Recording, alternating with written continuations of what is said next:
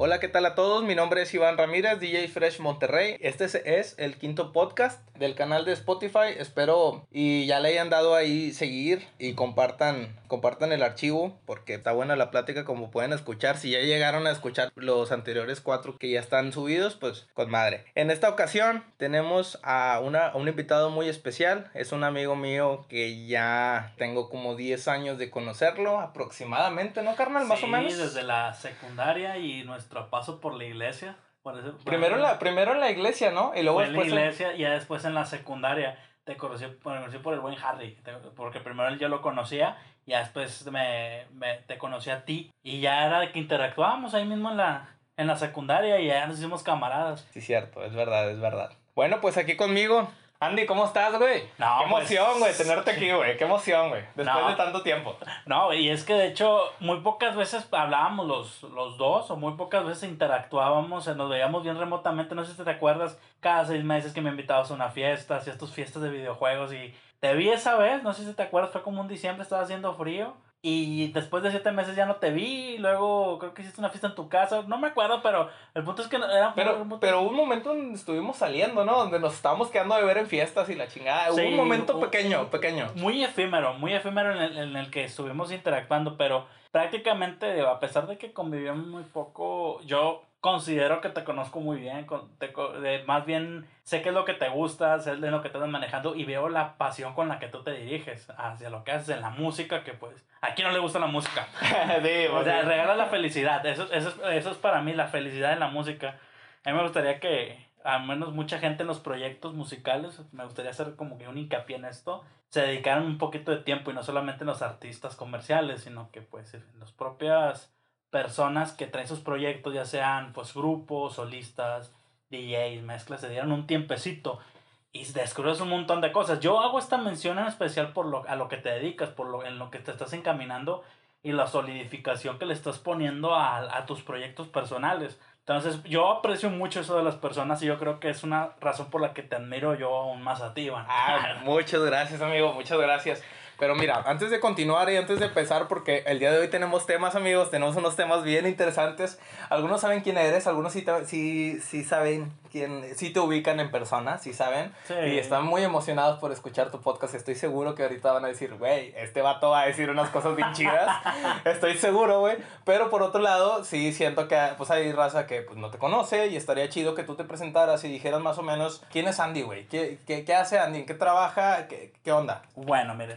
Yo principalmente soy, soy licenciado en Derecho, estudié en la Universidad Autónoma de Nuevo León. Tengo cuatro años de egresado, cuatro años de Voy para cuatro años de egresado. Estudié mi, escuela secundaria aquí en la colonia Cosmópolis con mi compañero Iván. No, eh, nunca, nunca, recursaste una en la, en la facu, güey. Digo, a X, a todos nos pasó, pero... ¿Recursar una materia? Sí, algo, sí alguna materia, ¿no? No, no, no me las llevé así. Tú sí, pues se puede decir que me fue bien. De ahí te mido, güey. De ahí te mido. Porque digo, hay dos tipos de personas. Los que pasaron la universidad o sea, apuró, está recursando y, segundas y terceras y chingado no tengo y que muy a huevo, o sea, no muy a huevo, sino que salieron, se graduaron, pero con puros topes. Y las personas que fueron, fueron derecho, que muy a huevo, igual y a lo mejor una la tuvieron en siete, pero las demás en nueve. No, fíjate que, bueno, yo no considero que las calificaciones sean descripciones de vida de uno, pero yo... y yo tampoco, pero... Pues, considero que yo le eché muchas ganas a la, facultad, me las llevé de corridito. Eh, de hecho, le puedes preguntar a mi novia, le puedes preguntar a mis amigos, le puedes preguntar a, cualquiera que me conoce. Siempre he sido muy centrado. Me tomé muy en serio, en serio la carrera. Quizás ese fue uno de los motivos por los que me desconecté mucho de mis amigos de, pues, de mi colonia, de la prepa, de la secundaria, porque me centré demasiado. Y pues ya te encargo que ir a trabajar y luego a la facultad, trabajar, facultad, y te lleva todo el día. ¿En qué ejerces actualmente? Actualmente soy servidor público. Trabajo en el Poder Judicial de la Federación. Soy servidor público, colaboro en un juzgado de distrito en materia penal. Soy servidor público, trabajo por un juez un juez de distrito y pues te ven temas de, derechos humanos. ¿Esa madre dónde está, güey? ¿Está en el centro o dónde está? Está en el centro, en Constitución. Constitución, y Cuauhtémoc, en el edificio del Poder Judicial de la Federación, los juzgados de distrito en materia penal. Actualmente ejerzo. Empecé en el Poder Judicial del Estado en tercer, cuarto semestre, perdón En cuarto semestre empecé en un juzgado de narcomenudeo ya con mi, con mi plaza. Anteriormente cubrí... Qué raro se escuchó eso, men. empecé de narcomenudeo acá, tenía mi plaza. eh, de repente- Aclarando, es un juzgado. No, no vendía en, en menor cuantía. vaya, vaya, yo dije, oh, este hombre, ¿qué está pasando aquí? es- es- era un juzgado especializado en Ajá. materia de narcóticos. Ajá. Anteriormente hubo una reforma a la Ley General de Salud para que el Poder Judicial del Estado conociera asuntos de menor cuantía de la tabla del 479 de la Ley General de Salud, ciertos asuntos de narcomenudeo, ya que el Poder Judicial de la Federación antes tenía un chorro de trabajo con todos los asuntos hasta por portar una bolsa de 500 miligramos de cocaína o solamente para un cigarro que eran 5 gramos.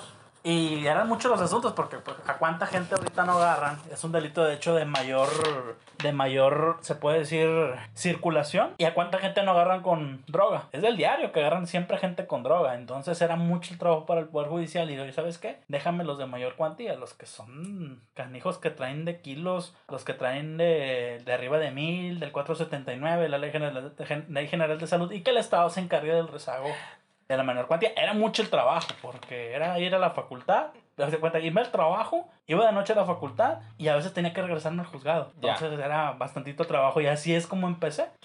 Andy, yo sé que te dije desde el principio que tenemos buenas, buenos temas. Tú me diste unos temas de los que vamos a hablar. Yo también tengo unos acá pensados. Por lo regular nunca se los digo a los invitados para que... Porque yo sé que, que es un tema de interés y que tienen mucho que aportar. Digo, los conozco, güey. Somos, somos amigos desde hace un chingo. No es la primera vez que hablamos. Así que mi pregunta es desde una persona que está desde lejos en ese aspecto, o sea, en el aspecto de derecho, en todo ese, en todo ese rollo de política, en todo ese rollo que, que hay ahorita, que también vamos a tocar el tema de lo que se está viviendo ahorita, güey. No sé, el- este programa viene bien cargado, carnal, pero al principio de todo esto, como hay gente que nos está escuchando y que no tiene ni puta idea de, de- de- de cómo se maneja todo este rollo, lo primero que te dicen cuando hablan de derecho es un, a ver, ¿estás estudiando derecho? Sí, ok. ¿Qué, este, ¿qué quieres ser? Bueno, abogado, diputado, te quieres meter a un partido político. Y ah, cuando a la gente le empiezas a hablar de eso, en automático se le viene a la mente un, ¿eres servidor público? Ah, pinche rata. Ah, sí, esa pinche gente nada más está robando, nada más quieren paros para subir y chapulinear y llegar a donde tengan que llegar. Ah, de seguro su papá tiene una plaza en no sé dónde. Entonces, a ver, quiero que me rompas el tabú como tú quieras de todo este pedo de lo de derecho, güey. Ya para que la gente le quede claro qué chingados con derecho, güey. Porque a lo mejor ahorita nos están escuchando personas que dicen, no, güey, es que yo sé qué onda. Tú sí, tú sí y nueve no, güey. Sacas. O sea, sí hay mucha raza que dice, a ver, güey, estos vatos son unos hijos de puta, güey. Y de ahí, no te, de, de ahí no te sacan. O sea, nada más te ven y te dicen, rata, en automático. Tienes, no sé, te vas de rol y no te falta lana y te, te van y te golpean de que tu dinero viene del Producto Interno Bruto del país. O, de- o del dinero de, Del erario. del erario público. Bueno, es creo que muy, sí es muy común que familia, amigos, me pasa mucho con la, me pasó mucho con mi familia, ahorita ya saben, cuando entré a trabajar al Poder Judicial y, o cuando les dije que, es más, ni tanto por el hecho de entrar a trabajar a gobierno, el hecho que vas a estudiar, el hecho que vas a estudiar derecho o para abogado. Simón. Luego luego empiezan de que, ah, es que son unos ratas. No culpo en realidad la ciudadanía. Creo que es una fama que esta propia carrera junto con sus funciones se ha ido ganando. Y muchas veces en Latinoamérica y hablando específicamente en México, sí, en realidad se ganó ese estereotipo del abogado, de ser rata, del servidor público, ser corrupto. El tema de la corrupción para mí es un tema muy delicado y muy, muy sensible para abordarlo porque creo que es uno de los mayores, yo considero que es uno de los mayores males que hay en la burocracia. Entonces, yo quisiera abordarlo primero en que pues no culpo a la gente. Efectivamente, yo no culpo que tengan ese concepto del... La gente tiene razón. La gente, claro, o sea, claro que sí, porque hay hechos probados de corrupción y la propia gente, es más, históricamente, ¿cuántos años gobernó el PRI? Aquí es un tema, es- no, no, no estoy diciendo que el PRI es lo peor del mundo, solamente estoy basándome en datos históricos. Así como puedo hablar de Morena, puedo hablar del PRI, puedo hablar del PAN, yo no soy simpatizante de un partido político, simplemente yo quisiera hablar de lo que la historia adquirido con la gente. La gente, ¿cuántos, cuántos años gobernó el PRI? Casi 80 años gobernó. ¿Qué pasó ahí? Que el nivel del presidencialismo era tan fuerte que el presidente era un emperador. El presidente tomaba las decisiones por los tres órdenes de gobierno. Por decir, una licitación para una obra federal. El presidente decidía quiénes iban a entrar, quiénes no, cuánto dinero se va a invertir y con cuánto dinero se va a quedar. ¿A qué voy? A que el presidente no tenía una vigilancia. Y así los subalternos iban trabajando conforme a la línea de los presidentes. No te digo un presidente en especial. La historia te lo va a ir, te lo va a ir desglosando y te va a ir señalando quiénes fueron. Entonces, ¿qué pasa? Que los propios, los propios funcionarios, la mayoría abogados, se prestaban a ese, a ese manejo de recursos. Y pasó con otros gobiernos muy cercanos. Entonces, ¿qué es lo que sucede? Sucede que la gente se va dando cuenta. Ah, son unos rateros. Ah, el, PRI nos, nos tiene bien jodidos a todos. Si no escuchamos eso muchas veces. Claro. Es más, tus, tus, tus abuelitos, tus papás, tú pregúntales ahorita cómo era el PRI en los años 70, en los años 80 era un completo mugrero. Y te cuento personalmente, mi familia pasó por una línea de pobreza muy marcada y la culpa siempre era del gobierno por, por no, no, no buena distribución de la riqueza del país. Ya no te digo que les den dinero, sino que exista una economía estable. Pero entonces aquí te, te hago la pregunta, ¿el gobierno tiene la culpa de la economía de cada persona y, y, el, o sea, el esfuerzo que, que, hace cada persona por sí mismo, ¿en serio? Ah, no, no, no, no, aquí eso es un tema aparte. Yo también me refiero quizá al trabajo que te tienen que proporcionar para el vivir justo. Ya vamos a hablar del tema de derechos humanos. Vale. Aquí lo que a lo que yo me refiero es qué es lo que puede proporcionarte el gobierno para que tú lo puedas trabajar y puedas adquirir tu riqueza. Ya tu administración personal es diferente. Ya hablando de tu persona. Sí, efectivamente, sí existe, sí, no culpo a la gente que tenga ese concepto del profesional. A mí personalmente, cuando yo entré, no fue nada fácil. Se puede decir que, pues tienes que presentar un examen, tienes que desvelarte estudiando. Y hablo específicamente del Poder Judicial, llámese del Estado, de la Federación. Son las dos instituciones por las cuales yo actualmente estoy agradecido. Porque cada una, además de darme trabajo, me ha dado conocimientos, me ha dado herramientas, más que la propia facultad. Porque la facultad lo que te da, pues, es la base académica, pero la labor operativa y técnica te, la, te la da la institución. Y muchos jueces y magistrados que tengo, que tuve como jefes y maestros, han pasado por ese proceso. El Poder Judicial ha sido conocido propiamente por la carrera judicial. En la carrera judicial se refiere a empezar desde meritorio, practicante, no recibes una paga, pero vas al juzgado a ayudar a sacar copias, a hacer un acuerdo, a ayudarles con la carga de trabajo a los servidores públicos, escribientes, a los secretarios, a los oficiales administrativos y vas ganándote méritos. Entonces, si tú trabajas bien, te ven y te contratan y así te vas acostumbrando hasta que llegas a ser secretario, hasta que llegas a ser juez, hasta que llegas a ser magistrado. Ahora, güey, estudiar derecho yo sé que es parte de que tienes que entender cada alineamiento de la Constitución mexicana. Sí. Tienes que entender muy bien cómo se mueve cada parámetro en el país. O sea, en cuestión de. No tienes que saber cada centavo, todo lo que se mueve en el país así. Pero a grandes rasgos sí se puede hacer un cálculo más o menos. O sea, sí, sí hay una manera de decir, ah, bueno, ¿cuánto se gasta en reforestación? ¿Cuánto se gasta, por ejemplo, en, no sé, materias primas? ¿En, en, qué más se puede gastar el, el gobierno, el, el, Producto Interno Bruto? En educación, por En ejemplo. educación, en Entonces, vámonos a los. Cuando eligen a un presidente, por ejemplo. Cuando eligieron a Trump, por ejemplo. Eh, en Estados Unidos, digo, no precisamente tenemos que hablar de México en sí, podemos hablar de otro país, podemos agarrarlo como ejemplo. Donald Trump tenía esta la campaña de que, que iba a poner acá el, el cerco este para los mexicanos y tal. Pero más allá de eso, o sea, viéndolo de un punto muy objetivo y como estadounidense, yo me quedo pensando y digo, güey, es lo mejor que le pudo haber sucedido a Estados Unidos. Es el presidente que está abogando por su país. Él está pensando por su gente. Nosotros no tenemos nada que estar haciendo, eh, juzgándolos.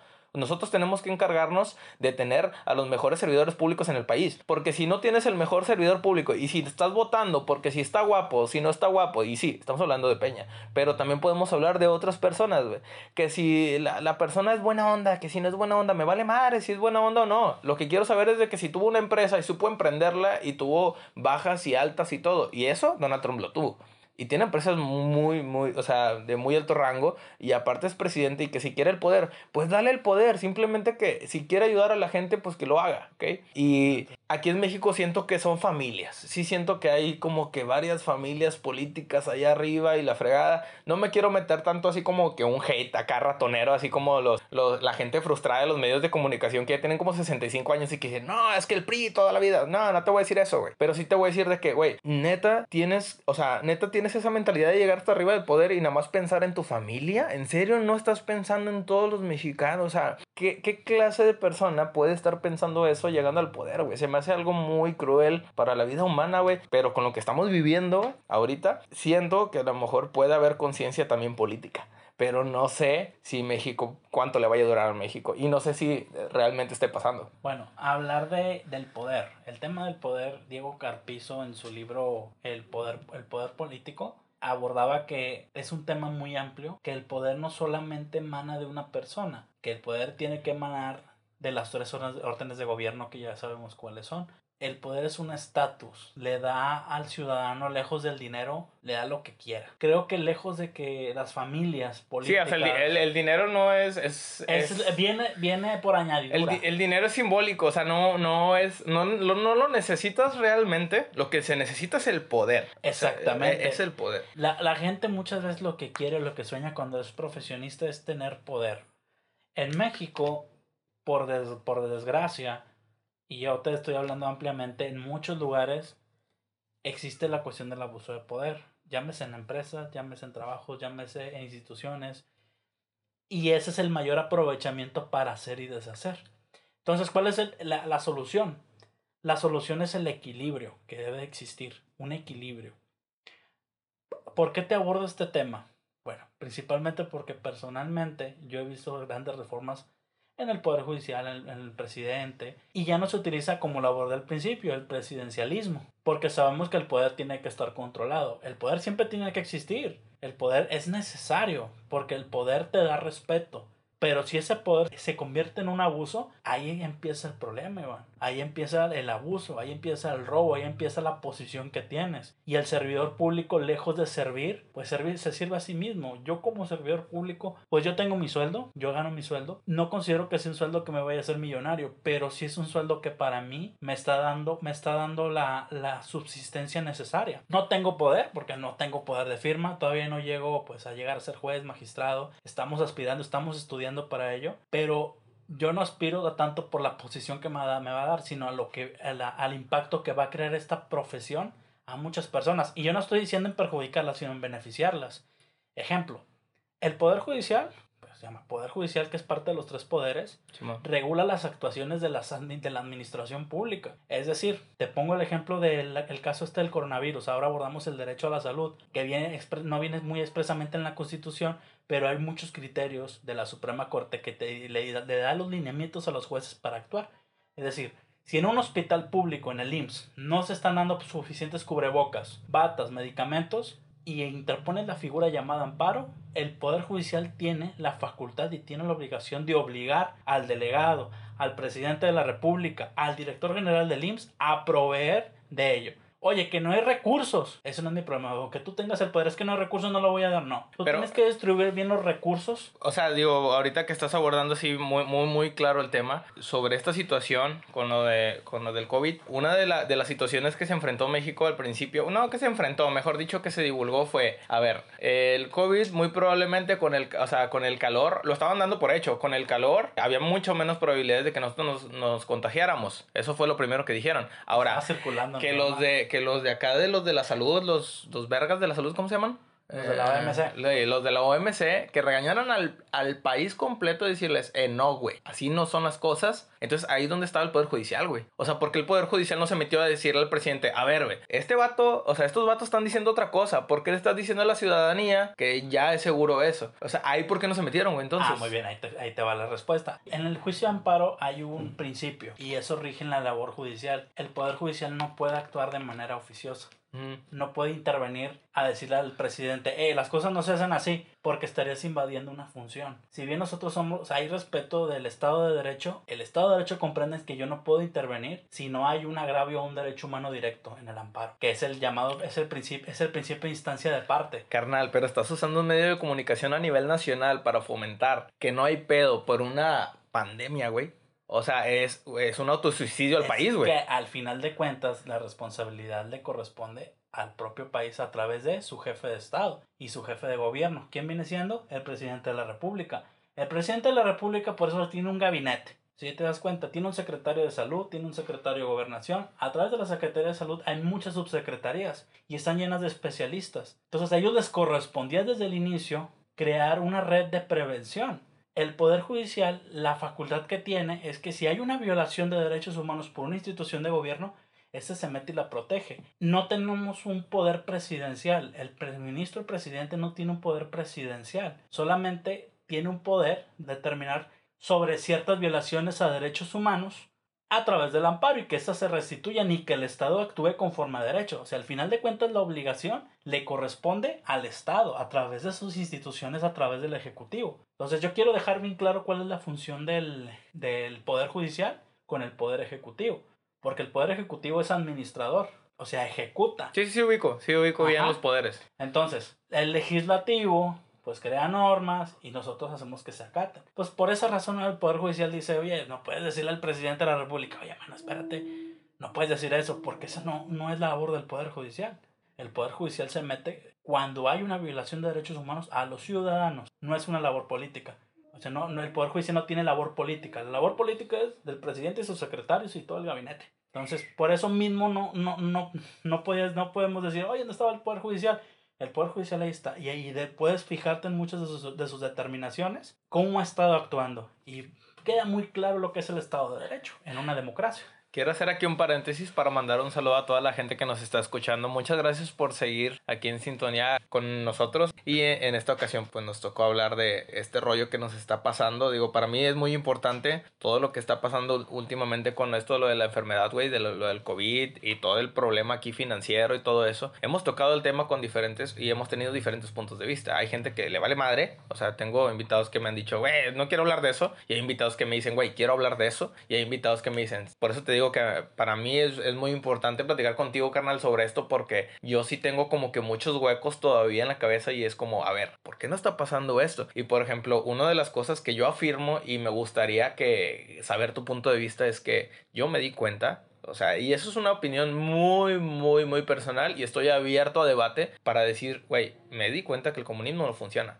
Me acabo de dar cuenta que, el comunismo no funciona. Desde que te pones a pensar y dices, el voto. O sea, si decimos todo México, decimos para allá o para acá. O sea, decimos izquierda o derecha. Bueno, si la mayoría de México dice para la izquierda, no quiere decir que sea la, la mejor opción. Porque la mayoría son pobres, carnal. Y no ocupamos que, como la mayoría son pobres, no, no es la mejor opción. Digo, por algo están donde están. Entonces a mí me gustaría mejor que si hablamos de la salud, que sean unos pocos que digan, miren, mejor vámonos por la derecha. Y si hablamos de salud y si son puros doctores especializados, pues prefiero creerle a 20 doctores que a toda la, población y que todos se dedican a otro oficio que no tiene nada que ver con ellos. Pero con tal de no ver, eh, de no ver a, por ejemplo, ya estamos hablando de partidos, de PRI o PAN, porque ya la mente traen de que el color azul, ah, no me gusta el PRI, no, no, no, 70 años, bye. O sea, y es como, a ver, carnal, ponte a pensar qué personas hay dentro del poder y, qué personas hay independientes. Entiendo también que el PRI tiene una racha muy fea, pero también me quedo pensando y digo, a ver, bueno, ahorita yo ya estoy confundido. Yo no sé si adentro del PRI en las oficinas dicen todos, a ver, a ver, güey, ya nos estamos derrumbando todos, vamos a hacer las cosas bien, ¿no? Ya fue mucho.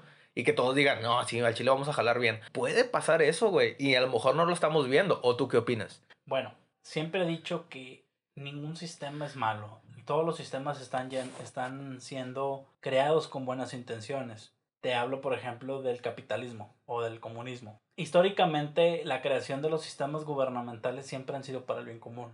Siempre lo vas a ver así. Quizá unos es individualista, otros colectivo. Inclusive si te, ves la historia del fascismo a través de los nazis, también se creó con las buenas intenciones. El problema es la forma de operar un sistema gubernamental. La ejecución. La ejecución, es como acabas de decirme, son las personas que operan el sistema. Porque si tú ves un comunismo creado correctamente, puede funcionar. ¿Y cómo eres un filtro de cabrones para decir, a ver, güey, ¿quién chingado está robando y quién no? A ver, putos, levante la mano, aviéntamelo para adelante, ese güey no. O sea, ¿cómo haces, cómo limpias un partido desde, desde adentro? Es, está muy complicado, ¿no? O sea, digo, está bien cabrón, güey. Muchos, hay muchos intereses de por medio. No es como que llegar al poder y decir, voy a arrestar a todos los corruptos. Así no funciona. Les digo, en primera es de que si llegas como presidente, lo primero que va a pasar es que se te van a arrimar los empresarios más importantes del país y los que invierten en el país a decirte, a ver, güey, ¿qué vas a hacer? Me imagino que algo así es, ¿no? O sea, todos te voltean a ver como presidente. Por el, por el hecho de que el presidente no trabaja solo y que hay intereses de empresarios, obviamente hay acercamiento de que, señor presidente, con todo respeto, ¿cuál es su plan de trabajo y se nos va a beneficiar?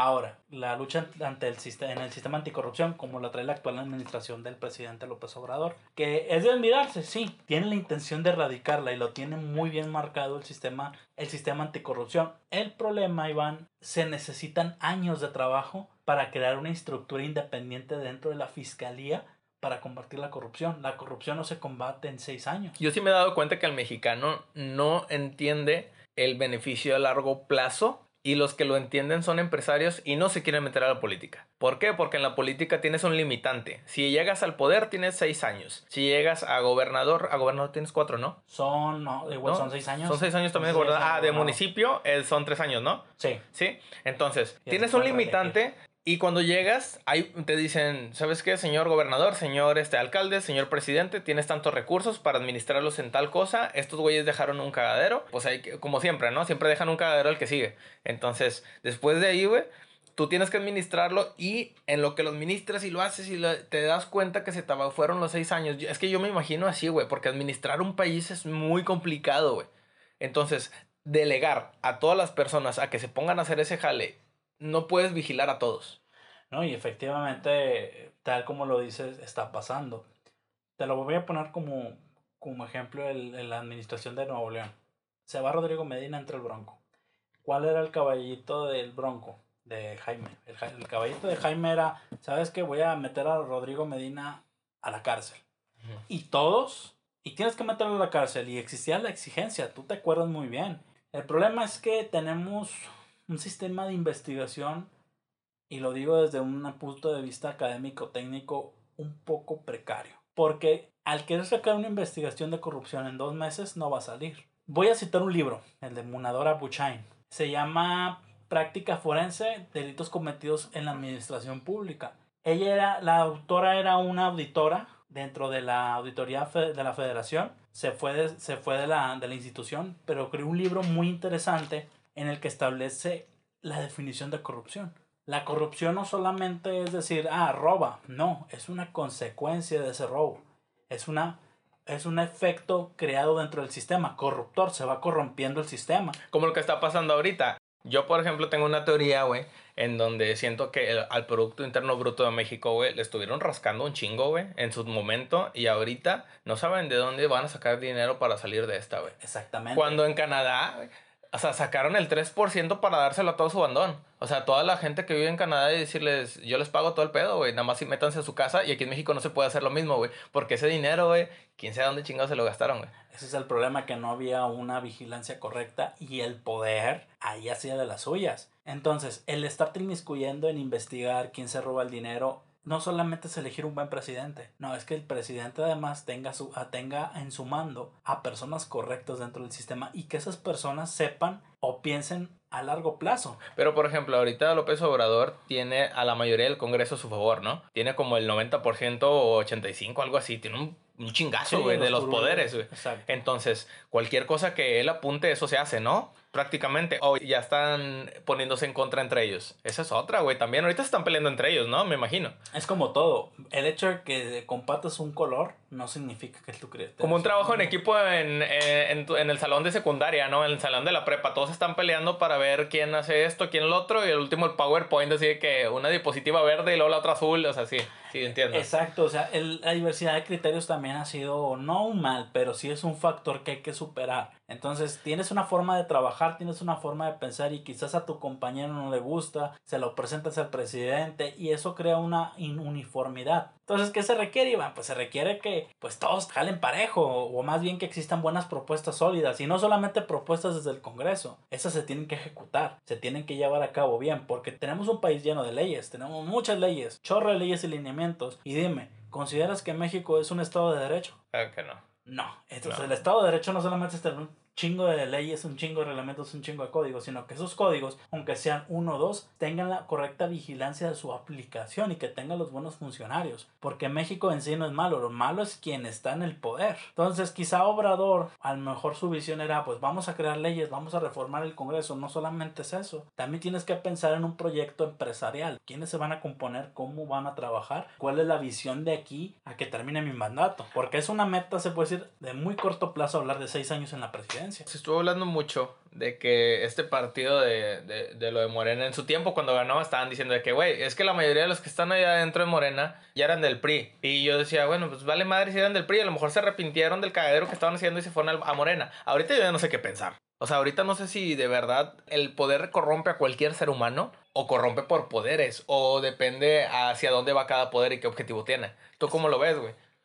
Bueno, mira, hablar por decir de funcionarios del PRI y te puedo citar por decir a Monreal, que es un senador, te puedo citar, citar a, a Félix Macedonio, a muchos funcionarios que antes estuvieron en el PRI. No puedes generalizar que el hecho de que vengas de un partido actúes mal. Siempre hay que actuar con objetividad. Ojo, yo no simpatizo con ningún partido político. Sí, claro, pero es lo que hay. Pero pues lo que tenemos es simplemente la materia con la que se está trabajando. Entonces, el PRI tiene su mala fama. Entonces, el hecho de que vengas del PRI, ya la gente te está señalando. Y la oposición hace su trabajo. La oposición del PAN, inclusive del propio PRI, dice, oye, es que antes estuvieron en este partido y mira cómo están trabajando. Y existen muchos ataques. Lo mismo pasó con Enrique Peña Nieto, solo que antes era un poquito más ignorado porque era la oposición, era López Obrador. Y solamente lo consideraban como un rival político. Que quizás estaba resentido, que quizá las personas que estaban con él eran personas que no habían logrado el objetivo y por eso estaban atacando. Lo mismo está pasando, pero ahora se voltea. Ahora es el PAN y el PRI los que están como oposición. Entonces el poder dentro de sus partidos, claro que ha corrompido y corrompe porque no hay un correcto funcionamiento o una correcta vigilancia. A lo que yo quiero llegar, o más bien a lo que, a lo que yo quisiera que tú o muchos de nosotros aquí comprendiéramos es que el presidencialismo no vuelva, no vuelva a aparecer. Entonces, que no, que no vuelva a haber como un abuso de poder, que existe un, un correcto equilibrio de poderes. Y no solamente dentro del gobierno, que se vea en todas partes. ¿Hay algún país que sí está haciendo las cosas bien en gobierno? Piénsalo bien, güey. No, te estoy diciendo que no, no, y no te estoy diciendo que sí estoy diciendo, piensa bien. Y hay algunos países que sí de verdad están llevando un mandato justo, real, porque eh, está muy complicado. Digo, ahorita ah, ya abrimos panorama a todo el mundo. La gente no está volteando a México nada más, está volteando hacia todo el mundo. Sabemos cómo se está moviendo China, sabemos cómo se está moviendo Estados Unidos, sabemos cómo se mueve Canadá, qué es lo que hizo Italia, por ejemplo, para para este tipo de casos, qué es lo que está pensando Alemania, por ejemplo, cuando dijo esta la, ¿cómo se llama? Esta la ministro. La, Merkel. Sí, que, que, dijo, ¿saben qué? Ya valió madre, o sea, ya valió madre, necesitamos jalar, necesitamos empezar a buscar la cura. Y mientras todo el mundo estaba así, sale AMLO diciendo, no hay pedo. no hay pedo, salgan y yo les digo cuando se metan otra vez. Es algo, güey, yo me sentí medio extraño, o sea, yo sí dije, qué miedo, güey. O sea, sí me sentí descubrir. se sentí como un México de que quitas la bandera, la destapas y dices, ah, la madre. Pues mira, López Obrador creo que una de sus características es, que es una persona que se identifica con el pueblo. Para que tú puedas llegar al poder, yo considero que debes de ser como el pueblo. O parecer como el pueblo. Si el pueblo es valemadrista, si el pueblo es huevón. Empatizan con él por cómo habla, cómo se expresa, qué tipo de persona es. Por eso consideran que sus acciones son correctas. En cambio, si tú pones un presidente que es todo lo contrario al pueblo, pues lo que van a pedir es que... que es un súper exitoso empresario, emprendedor y, la chingada. Y luego el vato aparte trae, este, no sé, un smoking y llega con un, carro así súper decente y todo. Dicen, no, no, no, eso, ese güey va a robar. O sea, ¿sí, no? Es el estereotipo del mexicano. El mexicano siempre que piensa que, le va bien, algo está haciendo mal. Exactamente. o, o bien si él es pobre y es como nosotros, va a ser buen presidente, porque el mexicano es sentimentalista. Y estoy hablando con la mera realidad. El mexicano quiere sentir que lo apapaches, de que te hablen bonito. Si tú le hablas al mexicano con la verdad, pues obviamente vas, te vas, te no te va a seguir, te vas a ver como una persona fría. Ejemplo, en la labor de los abogados. Si tú como abogado llegas y le dices al cliente, no hombre, si la libras, vamos a hacer tal, dame 5 mil pesos para las copias o dame tanto dinero, vas a salir libre pero ni siquiera le haces una explicación técnica. Pues obviamente el primero, al primero que le vas a, a pagar es el que te vende ilusiones. En cambio, si hay un abogado que le dice al cliente, sabes que la llevas de perder, lo mejor es irte por una salida alterna, que te va a llevar cuatro años de cumplimiento de pena, pero tendríamos que esperarnos hasta ese tiempo, no lo van a contratar, porque quiere el mexicano siempre soluciones rápidas vamos a acaparar el tema nuclear. Vamos, vámonos, vamos a olvidarnos ahorita de, Andrés Manuel, vamos a olvidarnos ahorita de lo que está haciendo Donald Trump, que sabemos que tiene más de medio millón de gente contaminada de aquel lado y también está haciendo sus cosas. Ahorita hay un cagadero en todo el mundo, pero vamos, vamos a hacerlo más nuclear, carnal. ¿Qué pedo con el Bronco y estos vatos juntándose los tres diciendo, a ver, no vamos a hacerle caso al gobierno federal? Vamos a hacer las cosas como nosotros pensamos. O sea, vamos a hacer caso omiso a los de la salud a nivel mundial y vamos a dejarnos de mamadas y a este vato no le hagan caso. O sea, me vale madre si es el presidente o no, porque prácticamente así lo dijo en una conferencia. Entonces yo me quedé pensando y dije, güey, lo apoyo, me gusta, me gusta la idea de que, de que sea más visionario, que sea más independiente de lo que ya es. O sea, porque, no sé, me gustó mucho ese... Tú sabes, güey, o sea, es, es algo que, que, tengo yo. A mí no me gusta que me manden o que me digan cuando yo sé que la, la dirección está mal. Entonces este, este güey optó por agarrar el asta y decir, a ver, por acá mejor, y se trajo a otros dos gobernadores de, de los estados de, de, del norte. ¿Tú ahí qué opinas? No sé las acciones que están haciendo ellos realmente y no sé si ya volvieron a voltear a, a nivel federal. Tú que estás más adentro de, ese, de, esos detalles, ¿qué opinas sobre todo esto? O sea, ¿qué están haciendo, güey? Platícanos al menos algo. Es válido que un gobernador actúe soberanamente. Ojo, soberanamente, no autónomamente, porque hay una diferencia entre ser autónomo y ser soberano. ¿Y cómo lo catalogas a él si tenemos a dos personas también así como de pues mira, su, su, actuación es soberana. Tienen quizá la facultad de, de, tomar sus medidas como Estado. Lo que no es válido es que el propio gobernador trate de salirse del pacto federal, porque al final de cuentas Nuevo León, Coahuila, Tamaulipas, creo que son los estados que están en el pacto, sí. forman parte de una república mexicana. Entonces tiene que haber una unidad nacional para que funcione. Entonces, si no va a pasar como el Brexit, ¿no? O sea, lo de ese pedo de Cataluña y la chingada ya con España y que se hizo un desmadre ya. Sí, eh, ocurre exactamente lo mismo. Lo, a lo que voy es que al final de cuentas la desunión puede ocasionar una inestabilidad inclusive hasta en la economía. ¿Para quién? Para todo México. O sea, para todo puede pasar. En general. O sea, estamos hablando que en Nuevo León también la la fregada si se, si se... Es que recuerda que México tiene contemplado entre un paquete fiscal a varios estados. Entonces, si uno se desestabiliza... Se desestabiliza todo. Sí, porque no nada más es de dar dinero y rejuntar. No. Es toda una, plan, una planeación. Le puedes preguntar a un contador, a un fiscalista si mueves un sistema de monetario desde un estado y un estado pretende ir en contra del pacto federal, porque ellos ya cuentan con ganadería, pesca, tierras fértiles, agricultura, pero también, también cuentan con Nuevo León, que es el, el primer estado con con más este, ¿cómo se llama? Con industria, con zona industrial. Exacto. Entonces, cuando tú separas todo lo que viene siendo del campo, lo separas con lo de la ciudad, lo separas completamente, es como si tuvieras 50-50, ¿no? Y ya, no, ya existe una desproporción en ganancia si hay una separación. Entonces, volviendo a lo que me preguntabas, ¿está bien o está mal? Está bien que actúe soberanamente. Puede, como él, como él como gobernador puede optar por lo más benéfico. Exactamente, pero no es válido que diga no, la presidencia de la República está mal, porque ya. en términos en términos de labor de poderes y de función soberana de cada estado tiene que estar unificado de cierta manera y no como quien dice enardecer a la, a la ciudadanía, porque también ese es un factor que al final de cuentas eso lo va a perjudicar. Divides. Exacto, divides y vencerás. Aplica muy bien la frase. Entonces, como estados, técnicamente tienen que estar unidos. No estoy diciendo que simpatices con todo como con el presidente. Claro, con, con el presidente tú puedes estar o sea, me dices, puedes... estratégicamente tienes que pertenecer al país porque te conviene. O sea, independientemente si te caiga bien o mal o. Tú la... puedes decir que no estás de acuerdo con el presidente. Claro que sí, estoy, no estoy de acuerdo con el presidente, pero hay que acatar ciertas cuestiones. ¿Por qué? Porque se trata del país, no, no se trata de ser individualistas. Uno de los errores que ha tenido el norte, el Nuevo León, no me dejarás mentir, es que pensamos que nosotros somos todo México. Ya hay un tratado que en su momento quisieron hacer que fue una independencia del norte de, cierta, de ciertas partes, pero lo dejaron arrumbado, güey, hace mucho. No, es que pues es histórico el, do, el documento, pero no. Pero, pero no, de ahí no siguió. So, y ahorita han querido levantar ese tipo de, de difamaciones y lo he visto y han sacado notas diciendo, o sea, nada más ardiendo a la gente diciendo, oye, pues hay que separar el norte del sur y la chingada, cosa que yo sé que es muy difícil que pase. Si lo empecé a... Al principio se escuchaba muy gracioso porque si era como que, güey, no mames, lo del norte acá solos, pero después sí te pones a pensar y dices, sí, pendejo, pero ¿dónde sale el tomate? ¿Dónde sale el tomate? ¿Dónde sale la papa?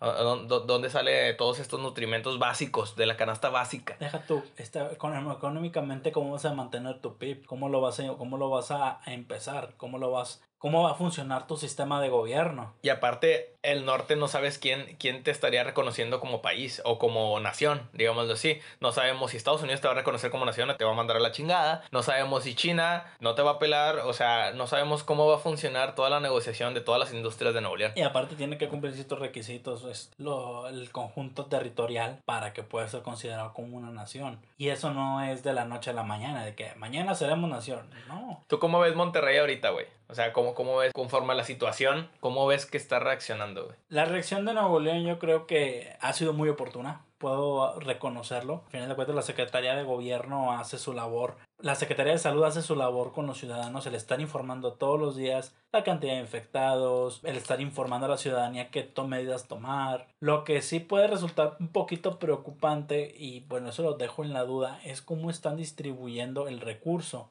Vamos a hablar del tema de dinero.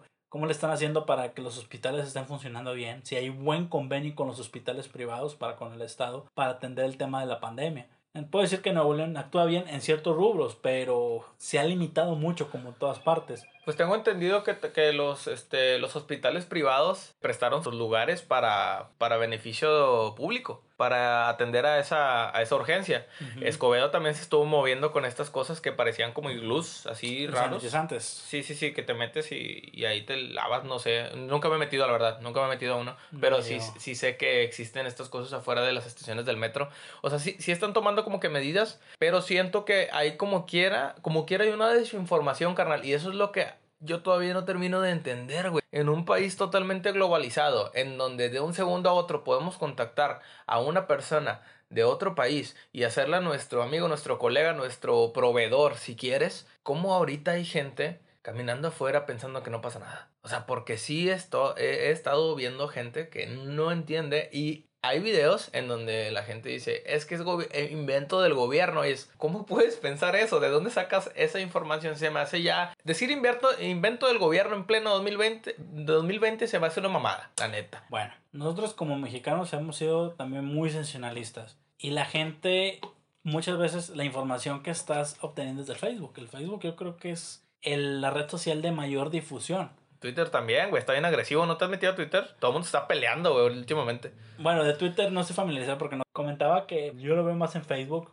Pues ya ves que publico, me informo, y ha sido de mayor circulación. Lo que sí es que se ven muchas fake news, las noticias falsas. Te digo, entonces las noticias falsas han sido como que un, un parteaguas o un factor muy importante para, para que la gente sin consultar una información o consultar una fuente asumo una cuestión, porque tú ves mucho en Facebook es el coronavirus es una conspiración del gobierno. Y no obstante los antecedentes que existió, por decir, con el tema de la influenza, que también se vio que era un invento y para obtener un fondo, y la gente se queda con eso. Y por desgracia en México la educación es precaria. Nadie le gusta leer, a nadie le gusta leer más allá de lo que ven de primera mano no es flojo. Entonces, como es flojo, se queda con lo primero que le dicen. Y como gobierno está dando la información, no confían en gobierno, aunque sea el López Obrador. Hay gente que sigue desconfiando. Entonces es una combinación, una, una ensalada sabrosa que nos lleva a, la conclusión de que el resultado es la propia ignorancia. Me, me tocó ver una publicación muy interesante con respecto a los países.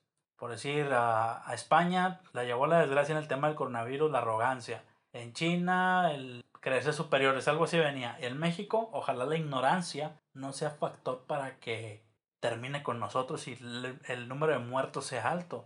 Es que el pedo de México, güey, es que vemos la tele, nos quedamos con esa con esas secuelas. Hablas con tu abuelito, hablas con tu abuelita y esas personas son todo el conocimiento que adquirieron viene de la, televisión, carnal. Y si te pones en contra de, sus ideales, de ahí no lo sacas, ¿me entiendes? O sea, porque ellos ya, güey, ya ya o sea, ya quedaron con esa información y ahí está sólida, güey, porque siempre creyeron en esas cosas. Y lo podemos hablar no nomás en política, sino en religión y en todo lo que le impusieron en la vida, no se lo puedes cambiar porque ya lo trabajó, ¿me entiendes? Después de ellos, ¿quién sigue? Papá, mamá. Las personas que ahorita tienen a lo mejor, pone tú que 45 años, 55 años, más o menos por ahí. Entonces ellos sí escuchan, escuchan hacia abajo, sí escuchan a, a su hijo, a su, no puedo decir nieto, vamos a decir hijo, ¿no? A su hijo o a su hija.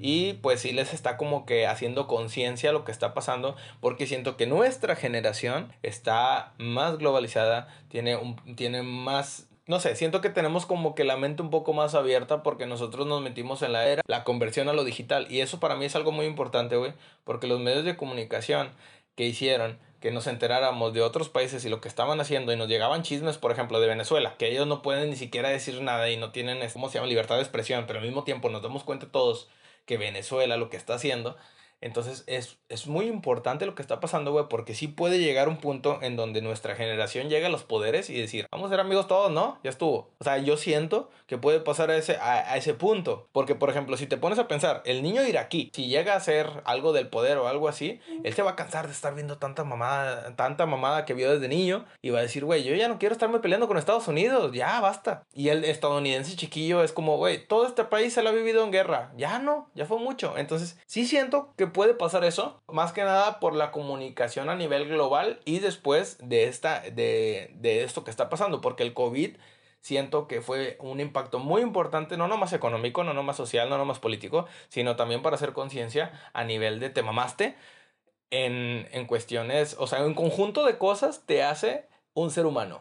Si te, le, le quitaste al ser humano el el, todos, los, todos los deportes, le quitaste la religión, le quitaste el, el, bienestar en lo que él estaba acostumbrado. El que, ah, no pasa nada porque mañana igual genero. Porque igual como quiera mañana, oye, mañana ya no hay. Ya no sabemos qué va a haber mañana, ¿me entiendes? Estamos viviendo el hoy y tenemos que cuidarnos ahora. Si no te cuidas, o sea, puede que mañana no haya, no haya mañana para ti. Si te fijas, güey, en las gráficas, en la mayoría de las personas de nuestra edad están muriendo. No están muriendo más los ancianos, están muriendo las personas entre, creo que eran 25, 35 años, algo así. En su mayor están muriendo ese tipo de personas. No entiendo por qué, vato, si nosotros somos los que tenemos más información, qué chingados. ¿Por qué chingados no te cuidas si te están diciendo, güey? Ahí entra ahora el tema de la personalidad de la adolescencia y la juventud. No puede ser rebelde toda la vida, carnal, eso ya pasó. Exactamente, pero por desgracia sí es. ¿Cuánto? Ahorita hubo una circulación de un youtuber, según que tenía, eh, tenía COVID, más no sé si eso sea real, que se salió al supermercado. O más bien porque el joven o, o los adolescentes son más propensos por el tipo de alimentación también tiene que ver. ¿Qué es lo que estamos comiendo actualmente, Iván? ¿Qué es lo que comemos? La verdad, en promedio nosotros como, como se le dice a los godinas, es por un. Es que podemos verlo de dos, de, de dos maneras, güey. Mira, podemos verlo en, comemos puro mugrero, ok. Nos puede llevar la chingada por el mugrero que estamos comiendo. O nuestros anticuerpos están más fuertes y puede, o sea, puede que nos dé el pinche coronavirus y nuestros, nuestros anticuerpos como todo lo que no te mata te fortalece. Si ya comiste mucho mugrero y no te mató y te enfermaste y no hay pedo porque tu mamá te dio un pinche caldo de pollo porque pues México. porque pues viva México. Caldito, caldito, el caldito de pollo nunca falla. Porque viva México. Sí, de que ponte, güey, mi mamá cada rato de que me dice, me dice, ponte, eh, ¿cómo se llama? Eh, bicarbonato. Para todo quieres solucionarlo con bicarbonato. Y, y me dice, es que es muy efectivo y no sé qué. Y es, sí, pero tenemos farmacias también. O sea, ¿qué pedo? Pero bueno, X, México, güey. La cosa es que siempre nos ha tocado. A todos, güey. Aquí, güey. Entonces, quién sabe, güey, si a lo mejor los anticuerpos llegaron a, a su fase 4 acá, a su fase 3, güey, como Dragon Ball, y pueden contrarrestar la enfermedad y evitar que, que penetre tu cuerpo completamente y puedas tener eso. Sí, pero como dices tú, no soy médico, o, o más bien no tengo un estudio de medicina, pero sí un conocimiento de cultura general. No es para siempre. El anticuerpo, como todos los días, requiere estar alimentado. Porque sacas que un gringo, a uno de Alemania o uno de Suiza, ni de pedo, carnal, vivió lo que vivimos nosotros. Ni de pedo. No, no, no. Es que ah, para empezar es, un, es, un, es una cultura diferente. Si, no, si, pedo, uno, si uno comía sándwiches con papas, era una alimentación muy buena para nosotros y era lo que te llenaba. ¿Tú te acuerdas lo que comíamos en la secundaria? Claro, claro, era puro un pinche mugrero. Era puro, era puro, pues sí, puro chatarra. El snack, este que tenemos en la secundaria, en la primaria, ¿qué te vendían? En la primaria, que no sabes que yo, ¿sabes qué era lo que yo me compraba en la primaria, güey? Me compraba tres paletas y un chicle todos los días. Todos los días me compraba eso, güey. ¿Por qué? Porque no había ni, o sea, en la cafetería, bueno, no sé cómo se llame esa madre. Ahí nunca vendían cosas de que un, la mitad de un lonche o algo así. Ahora, sí, mi mamá me llevaba lonche a veces. Pero la cosa es que, güey, si tenías dinero ahí, la única manera o la única alternativa, si tenías dinero, era comprar unas papitas con queso y salsa y enchílate y que te dé la gastritis en tercera de primaria. Vete a la verga. O sea, qué chingados. a las 10 de la mañana comiendo eso. Ahorita me calles en cuenta, güey. A mí me tocó ver compañeros en la secundaria que traen las, papi, las papirringas, ¿te acuerdas? Simón. No, eran las papas así, unas madresotas. Y dices tú, no chingues. Así como morro te vale madre y comes. Pero ya ahorita como adulto dices tú, eso comía yo a las 10 de la mañana en la secundaria, en donde se supone que mi educación se está, se está llevando a cabo ahí. O sea, se supone que la educación o la enseñanza no solamente es a través de los maestros, sino en la propia alimentación. Pero ¿sabes qué es el problema? En su momento gobierno, en su momento la secretaría, incentivaba a las primarias a decirles, hey, güey, ¿sabes qué? Pues vende jícama, vende fruta. Pero ¿sabes cuál es el problema?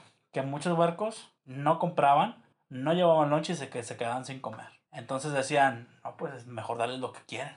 Claro. ¿Qué tienes ahorita como resultado? Darles lo que quieren ¿Y qué haces? ¿O qué pasa? ¿Cuál es la reacción? El darle lo que quiera al mexicano, su propio prejuicio.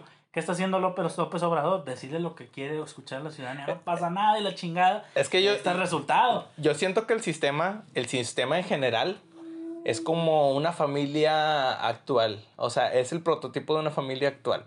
O una familia en donde el papá ya no sabe si tiene la razón o no. La mamá ya no sabe si tiene la razón o no. Porque el hijo sabe muchas cosas porque la hija sabe muchas cosas, porque el, al niño que ya, ya le soltaron algo sabe cosas que ellos no saben y no saben cómo picarle o cómo moverle o obtener información. Es que, oye, a los huercos de ahora les sueltan la tablet, la, el iPad. Me una vez me tocó mi trabajo. Eh, y no nos hagamos, Andy, también a nosotros, güey. Digo, estábamos morros, pero, güey, que un niño en la primaria y secundaria está en el ciber eh, buscando cosas, eso no lo vivieron nuestros papás tampoco. No, y es que el problema es no tanto el hecho de acceder a la comunicación, sino el tiempo que le dedicamos. Íbamos al ciber. Yo no tenía computadora en la casa. Sí, yo tampoco. ¿Y cuánto tiempo le dedicabas? ¿Una hora? ¿Dos horas a Dos horas a lo mucho. Te traías una, una buena lana, chateabas, el Messenger y ya. Fotolog, ¿tú te acuerdas del Fotolog? Simón. Y ya, esa era tu diversión, se chingó haciendo tarea y al día siguiente igual. Yo así viví un tiempo. Viví por decir el hecho que regresaba a la secundaria, me iba a comer, mamá y papá siempre trabajaban nos dejaba la comida mamá. Eh, y después me iba al ciber, pues siempre traía mi dinero, yo era mesero en aquel entonces. Entonces ya traía mi lanita y me iba siempre al ciber y me conectaba. Y checa Fotolog. Ah, me comentó fulanito. Ah, me comentó manganito. Eh, a ver quién está y le hablo. Ah, y, la y a la vez haces tarea y descargas de Lares la música que descargas en tu celular, que antes era nuestro Spotify en aquel entonces. Fíjate que hasta hace poquito, güey, y haciendo así como que un paréntesis muy grande en, cuestión digital y tecnológico y político de la chingada, este, me di cuenta que de verdad sí tenemos una, una restricción a la información por no saber inglés, por no saber el idioma universal. E, e, eso a mí ya me lo habían dicho y lo siguen repitiendo desde que uno está en la primaria, güey, pero no tiene, no tiene conciencia suficiente para entender la capacidad de información y oportunidades que te puede brindar eso, güey. Pero pasa mucho tiempo y ya pasa secundaria, prepa y tienes este tienes por ejemplo o sea te dan te dan inglés no eres muy bueno al menos yo personalmente yo no era muy bueno en el inglés entonces después de eso, después de eso vas a la facultad, todavía te meten en el inglés. Yo sigo siendo muy malo en el inglés, lo sigo reprobando. Un saludo a mis maestros de inglés que siempre batallaron conmigo. De, de, verdad, güey, yo no puedo con el, no lo podía con el inglés. Ahorita ya lo estoy considerando otra vez. La gramática chingada, ¿te acuerdas? Cuando fregados se aprende en ciertos tiempos el inglés, no manches. Entonces, yo comparo a México, güey, lo comparo como algo, por ejemplo, eh, hablando en español, el habla hispana, vaya. Yo lo siento como nosotros México viendo a los de Náhuatl.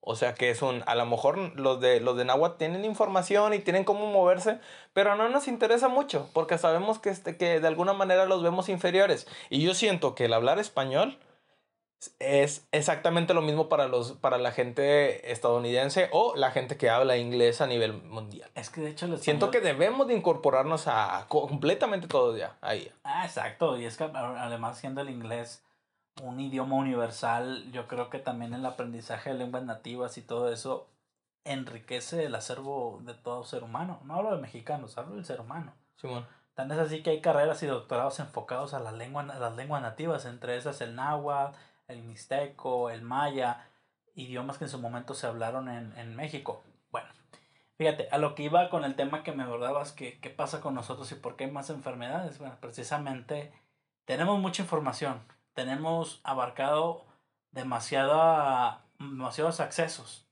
pero vivimos nada más en el celular. No me vas a dejar mentir, la gente, el mundo que se ha creado la gente es dentro del celular. Vamos a hablar específicamente de la nueva plataforma, el TikTok. Hace dos meses que la descubrí, el tres meses. ¿Cuál es el objetivo de TikTok? Antes de Facebook, el objetivo es compartir. Compartir momentos, subir fotografías, el Instagram también subir fotografías, momentos, recordar. era como un álbum de fotos digital masivo, donde tú podías guardar tus propios recuerdos. Que una foto que estoy buscando, la buscas ahora en Facebook. Pero el tema del TikTok, si te das cuenta, los, chavos o chavitos que están utilizando la plataforma son de 14, 15, 16 años, 20 años, a mucho 23, 22 años. Y si ves adultos y este, gente de nuestra edad metida, pero más, más el usuario me ha dado, me he dado cuenta en el tema del TikTok, han sido esos chavillos, han sido esas edades. Entonces ellos están creando un mundo y afuera pues no los ves tan desenvueltos. El Internet también crea un mundo del que tú pues no tienes afuera, pero te lo creas adentro. Porque es que no, no estaban las tías, güey. Ah, no, tenían, no, tenían, a las tías o, no tenían a la, a, la, a la mamá chismosa ahí metiéndose. No. Ahorita, ahorita sí ya tienes a todo el mundo ahí, güey. Ahorita todo el mundo está ahí, güey, en TikTok. Pues a mí me ha tocado ver dos que tres conocidos. Ahorita me, me, yo tengo TikTok eh, también, síganme ahí, DJ Fred Monterrey, arroba DJ Fred Monterrey. Sí, sí, ya hice TikToks, pero fíjate que no, no, no, estoy haciendo TikToks acá, tratando como que imitar, no me estoy forzando a hacer algo, ¿me entiendes? Es algo así como que yo digo, ah, está cool, déjame lo hago, y ya. O sea, de hecho, si los ves, mis TikToks no, no son ni de baile, güey. O sea. Ah, los he visto, tengo que eh, verlos. Sí, ahora te, te, los enseño. Te no, paso. Y es que de cierta forma es para, para conseguir seguidores. De hecho, en las discusiones que tienen ahora esas canales, yo tengo más seguidores, tengo más reproducciones.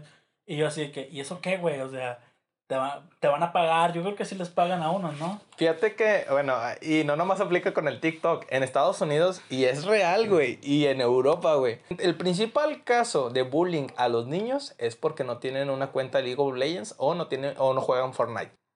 Ahí te va. Sí, güey. O sea, de verdad. Yo, no sabía ese dato, güey. De verdad, güey. O sea, eh, están, o sea, imagínatelos en el receso, así que platicando y todo, y de repente uno de ellos dice eso así como que, eh, él no tiene Xbox, él no puede jugar Fortnite, jajaja, ja, ja, ríense todos del. O él no tiene una compu gamer, y, o sea, cosas así, no, no sé si me explique, como que es la nueva tendencia, y es como él no tiene trompo, no tiene tazos, no tiene una carta Yu-Gi-Oh! Es lo mismo, pero a nivel ya digital, güey.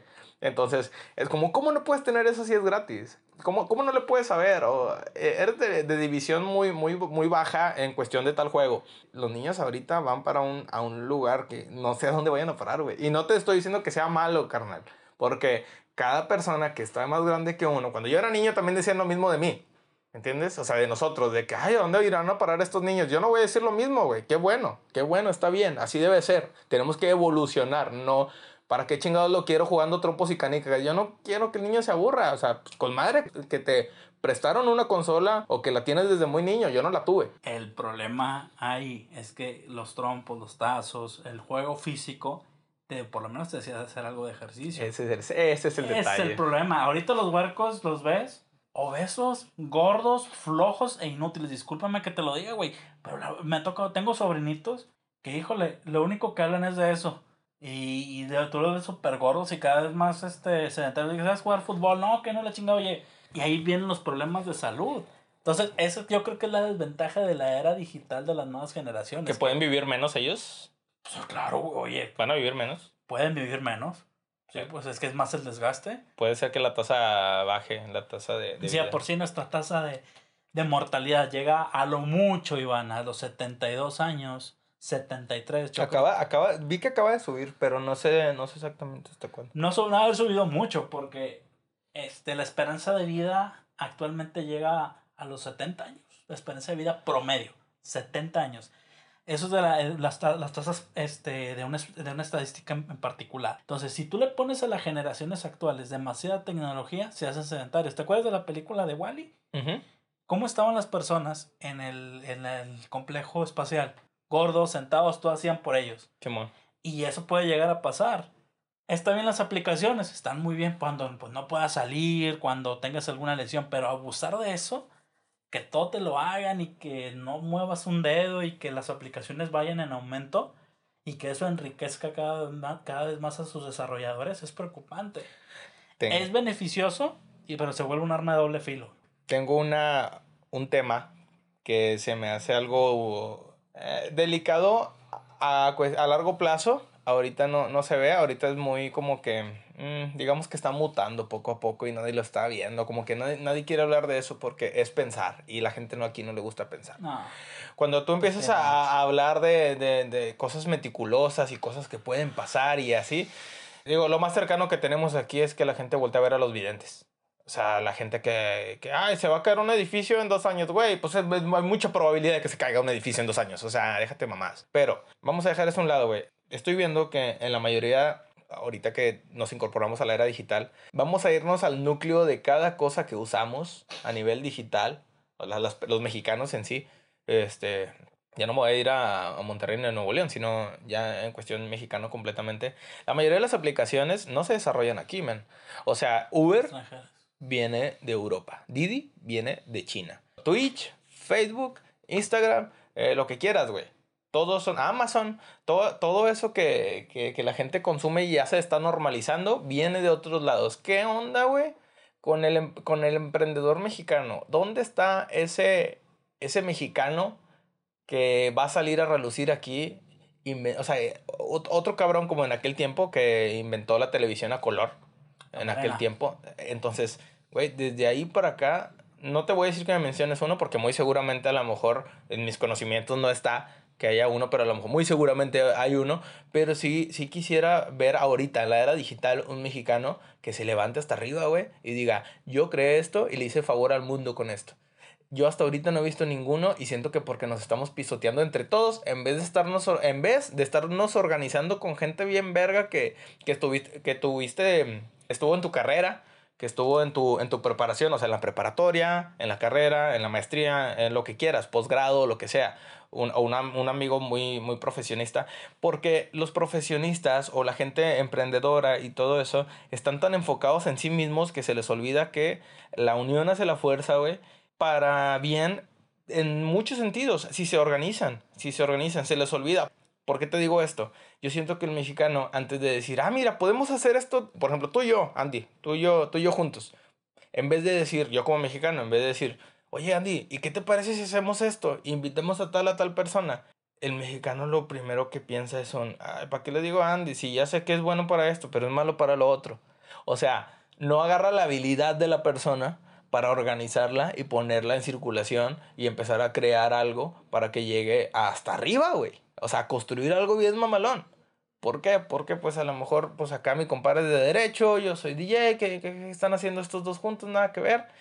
Y siento que, siento que el, el, el mexicano no tiene esa visión a largo plazo de un, podemos construir algo, podemos hacer algo muy importante aquí. No podemos estar volteando a gobierno a ver qué nos dice papá gobierno cada vez que, que vaya a pasar algo aquí, güey. El emprendimiento en México, hay muchos proyectos, me ha tocado escuchar muchas propuestas empresarias. Eh, no solamente te vayas en cuestiones grandes, vete a negocios mexicanos. Es más, te lo puedo abordar el ejemplo muy claramente en la música. Yo personalmente, mi gusto musical ha sido el rock y el metal. Es- y me ha tocado ver, hay muchos grupos, muchos grupos, Iván, muchos grupos con propuesta limpia, Si ejecutable. sabías que por tu culpa no puedo, no, no se me sale la canción de Du hast? Porque Eh, Güey, tú siempre llegabas con esa pinche canción en los audífonos y llegabas cante y cante, güey. y Era inevitable, güey, escucharte de que No. llegabas en tu pedo, güey. Nadie estaba platicando con... O sea, ibas llegando, güey, y antes de saludar y todo, y venías cantando Du Hats en aquel tiempo, Du Hast. Eh, Rammstein, El una, eh, no, una banda, una banda muy, muy notable y de hecho con las que, con las que yo, con la que yo prácticamente inicié en este rollo de mi gusto musical. Y yo quisiera abordarte este ejemplo. Sí hay proyectos mexicanos, ¿sabes qué es, cuál es el problema? Que no hay como que un apoyo por parte del, por parte de, del mexicano en general. Porque ya hay una dominación por parte de los internacionales. Si tú pones a, a una banda una presentación aquí en Monterrey y viene una banda con el mismo nivel, con el mismo nivel que la banda nacional, el mismo sonido, la misma ejecución, la misma producción, pero la otra viene de Los Ángeles, ¿a quién van a poner como estelar? De Los Ángeles. A la banda de Los Ángeles, ¿por qué? Porque es extranjera. Hay una banda en especial. Y no nos gusta ayudar, güey. No, y deja tú.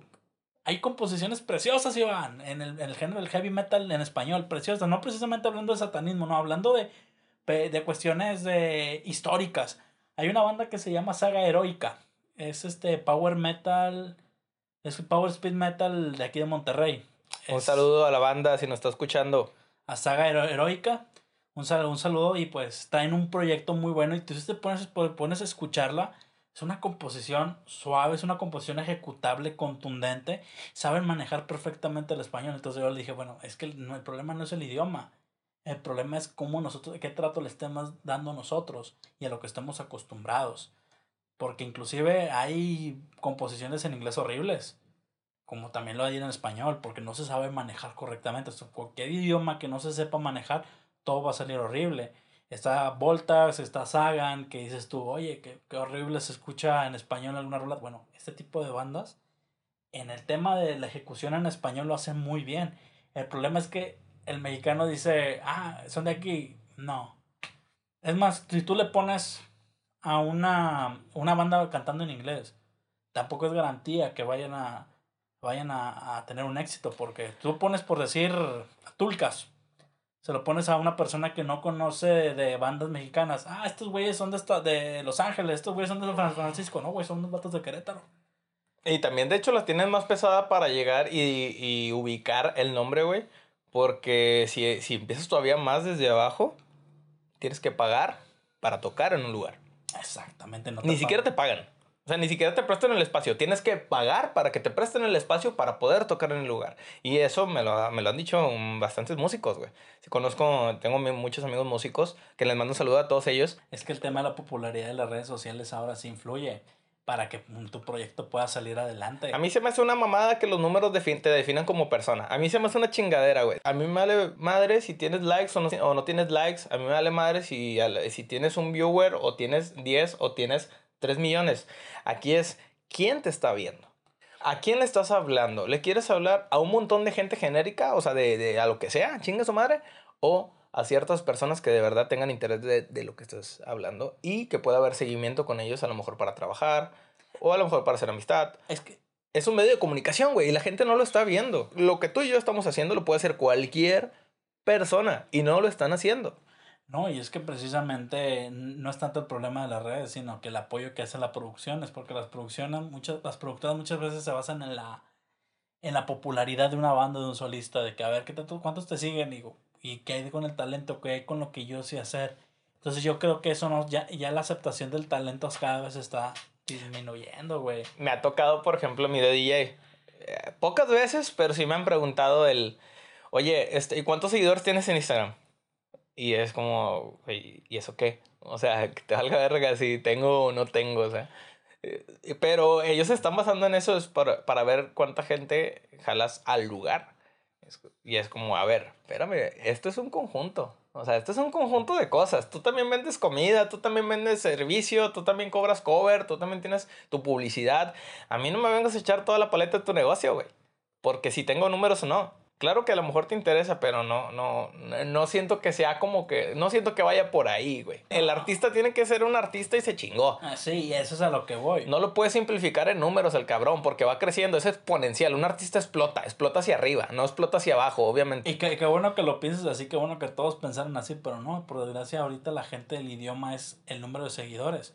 Por eso te abordaba el tema de TikTok todos se pelean que yo tengo más seguidores, tengo más views. Bueno, Andrés, ¿cómo vergas llegamos a TikTok y artistas? Eh, estamos hablando de política, güey. vamos a hablar de derecho, de TikTok, artistas, música. Chingao. Pero eh, van encaminados los temas porque es el apoyo que debe existir entonces entre el propio mexicano. Y no solamente de música, háblese de un negocio, háblese por decir el negocio de tu papá.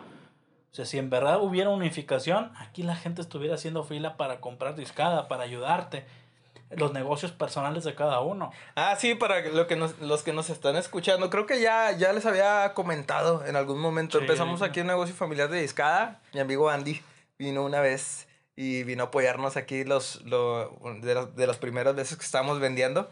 Y pues vino, vino aquí a, a comprar y todo. Entonces, pues ya. Ojalá nos volvimos a ver después de hace un chingo, güey. pasó buen rato. Y pues apoyen a los negocios locales, apoyen a la ciudadanía, porque eso también en la economía depende mucho.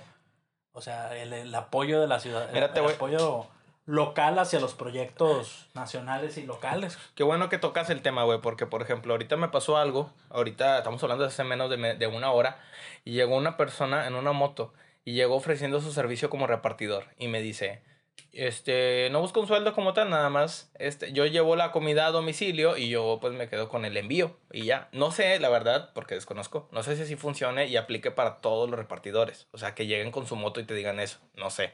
Que yo me quedé pensando y dije, a ver, no le pierdo nada, se expande más el, el negocio y al mismo tiempo creas un empleo en donde no había. Entonces me quedé pensando y dije, a huevo, jalo. Ahorita tengo que reestructurar toda la publicidad porque es un desmadre también. Pero, Pero, pero, sí, sí, al güey. final o de sea, cuentas, como tú dices, está está haciendo que circule un empleo y una producción y eso ayuda en la economía de todas las personas.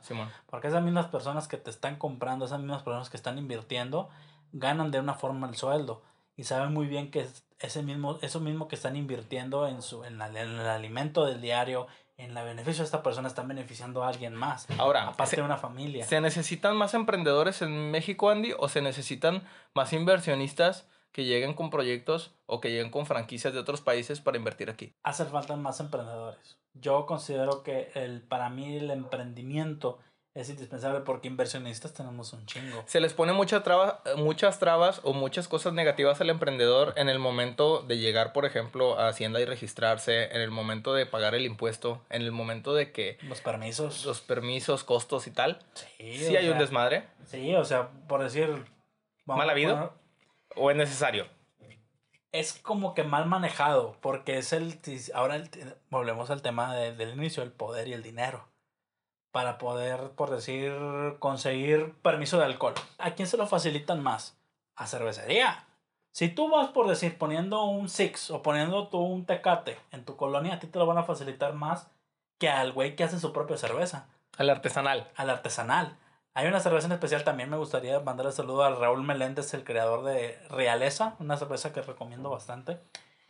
Él cuenta que él era, para él era muy complicado mover su cerveza, que se la facilitaban más a las grandes empresas ya establecidas, como Cervecería Cuauhtémoc, Modelo, Que por cierto pararon su producción. que para... Y ahorita todo el mundo se la está pelando, güey, porque o no hay sea, cheve en no ningún hay- lado. No hay tecates, o sea, está todo vacío. Mi jefe ahorita me, me mandó al, al depo a conseguir cheve. Y llego y luego me dicen de que no, nada más hay, hay caguamones, ¿qué? Carta blanca. Y a la verga. Entonces llego con mi papá y luego me dice, bueno, ahorita vas. Y luego volví a ir, ya no había, güey. No, O sea, la gente ahorita está de que, güey, quiero cerveza, güey.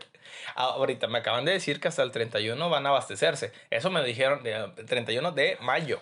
O sea, pararon producción, pero hay abastecimiento.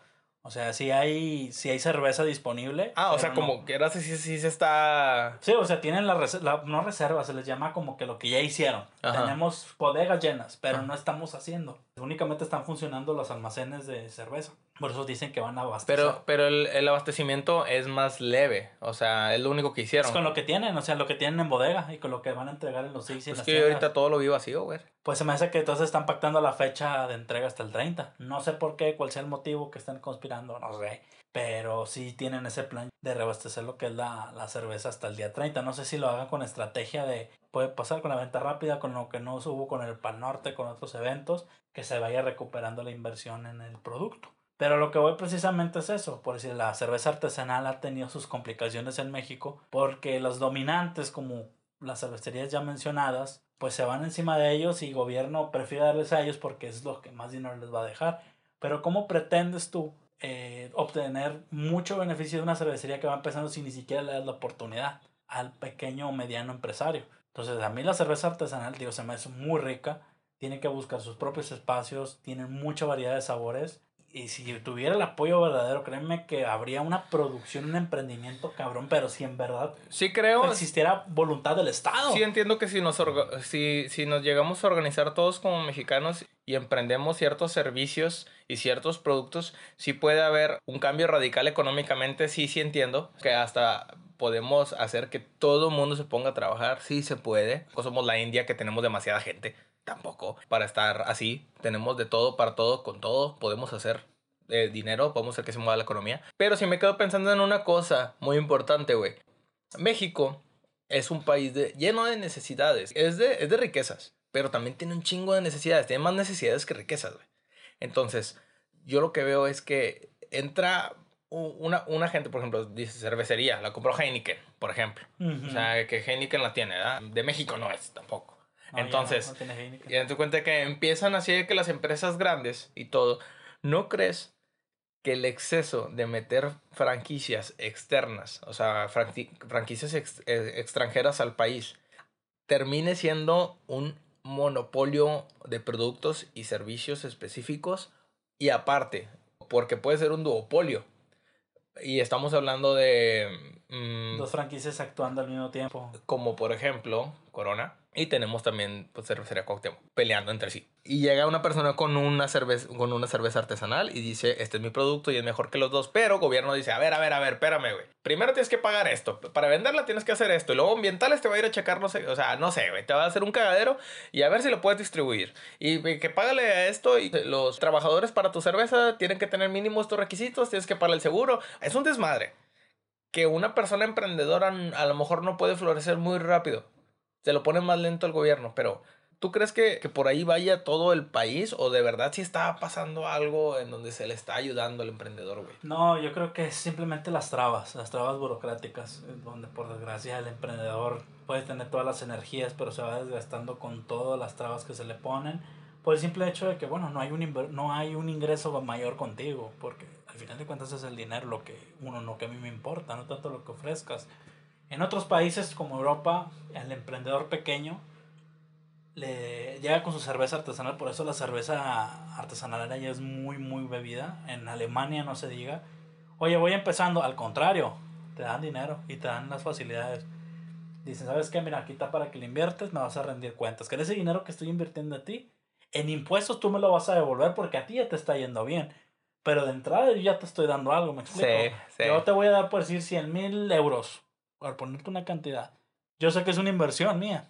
Yo sé que voy a invertir en ti, pero yo sé que después me vas a devolver casi el doble en impuestos, pero porque tú ya estás produciendo, tú ya estás ganando y te está yendo bien.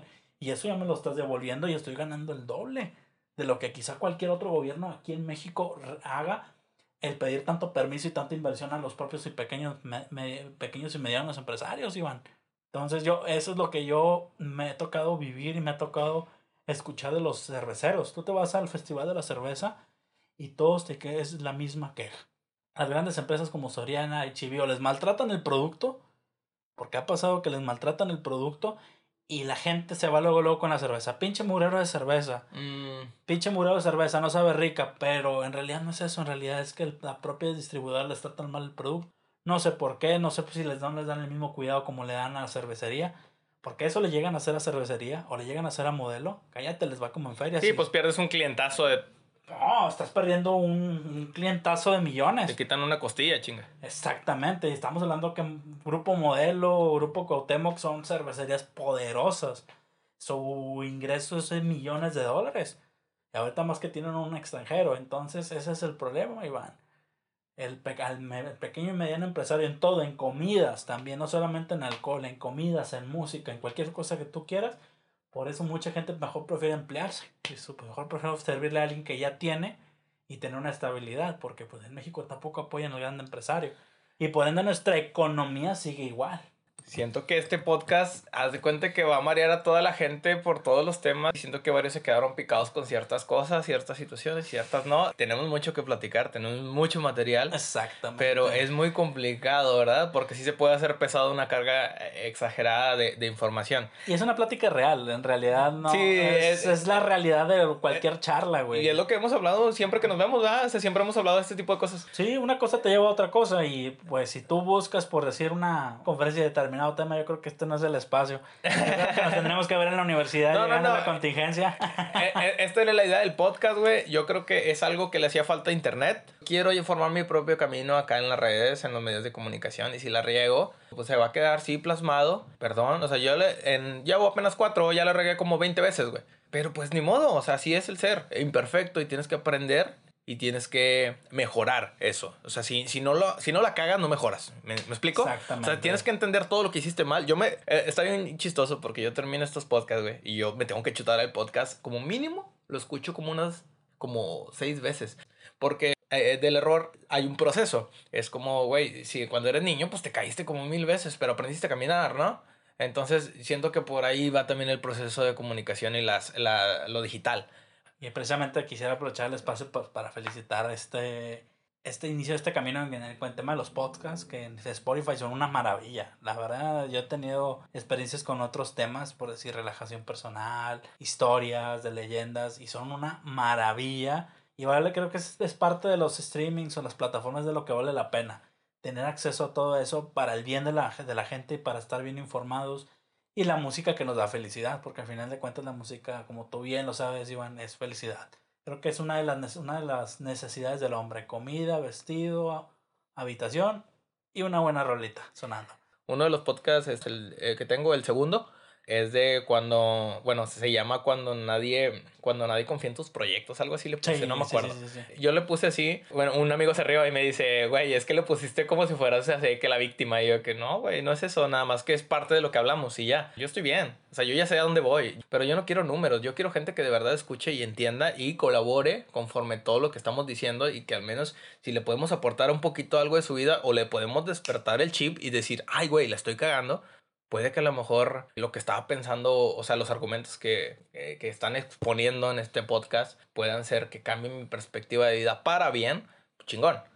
Claro que si la persona ya sabe, pues con madre, de todo se aprenden. Yo creo que cada quien tiene algo que aportar en esta vida y eso es lo bonito de la amistad, güey. Porque si no tienes amigos, no tienes más puntos de vista y a veces te cegas en tu propia realidad, que a veces terminas estancado y terminas haciendo puras acciones que no te correspondían hacer y terminas en un lugar donde ni siquiera quieres estar. Exactamente. Eso, eso, eso es precisamente, al final de cuentas, todo proyecto o todo o todo emprendimiento siempre es, una, es un gran maestro en la vida. Yo creo que si en algo estás enfocado y si en algo quieres llegar a ser, enfócate y hacerlo bien. Pero hacerlo bien, o sea, como debe de ser.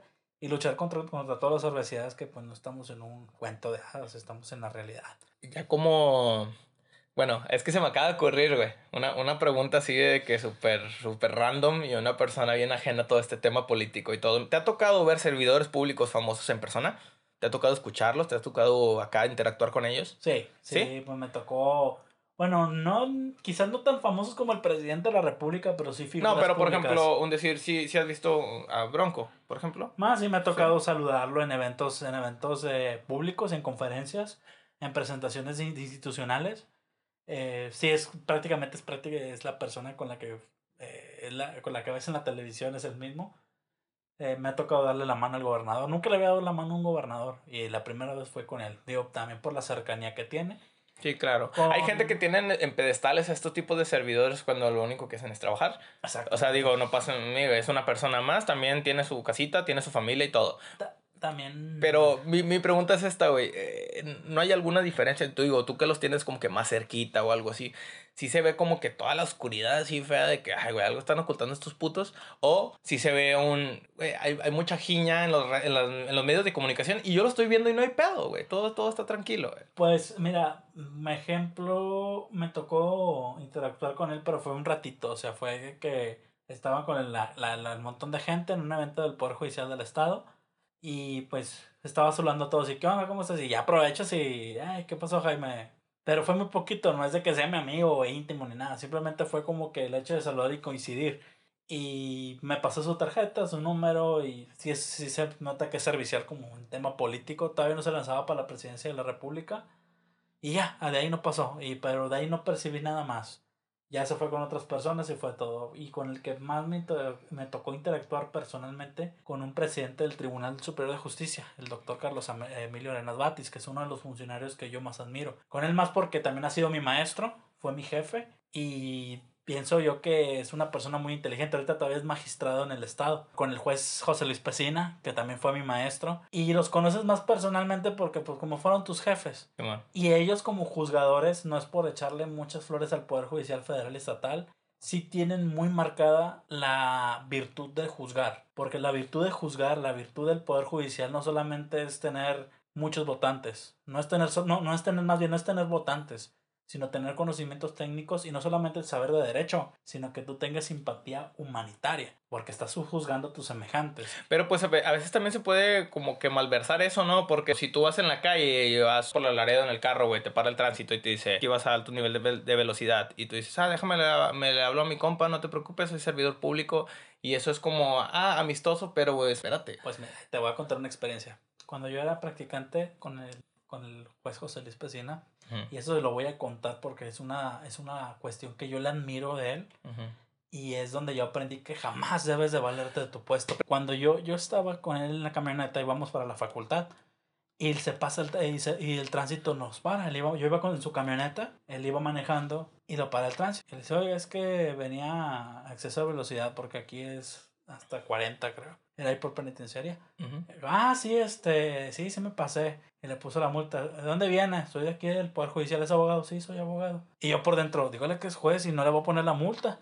Yo estaba chavo, estaba como en segundo o tercer semestre. Y ya, se, ya vi que le da la multa y no le dijo nada y se fue. Le digo, oye, usted es juzgador, usted es juez. Usted tenía como quien dice ese poder de decirle al tránsito, sin llamar, oye, soy juez, dame chance.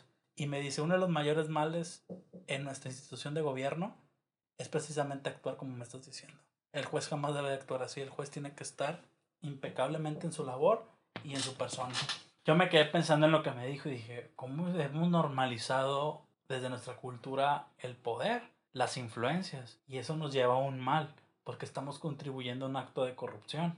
Y ahí es donde aprendí que los juzgados, el juzgador mexicano, para mí, llámese ministro, magistrado, juez estatal, federal, muchos de ellos son funcionarios que puedo decirte, Iván, puedo decirte que son personas íntegras, que no se van a dejar presionar por la corrupción. A muchos de ellos los han matado, a muchos de ellos, este, inclusive por cuestos de poder los han corrido por sus determinaciones. Por eso el llegar a ser juez, un juez en México puede ser difícil, puede ser muy técnico, como en, en otros países pueden protegerte, pueden respetarte.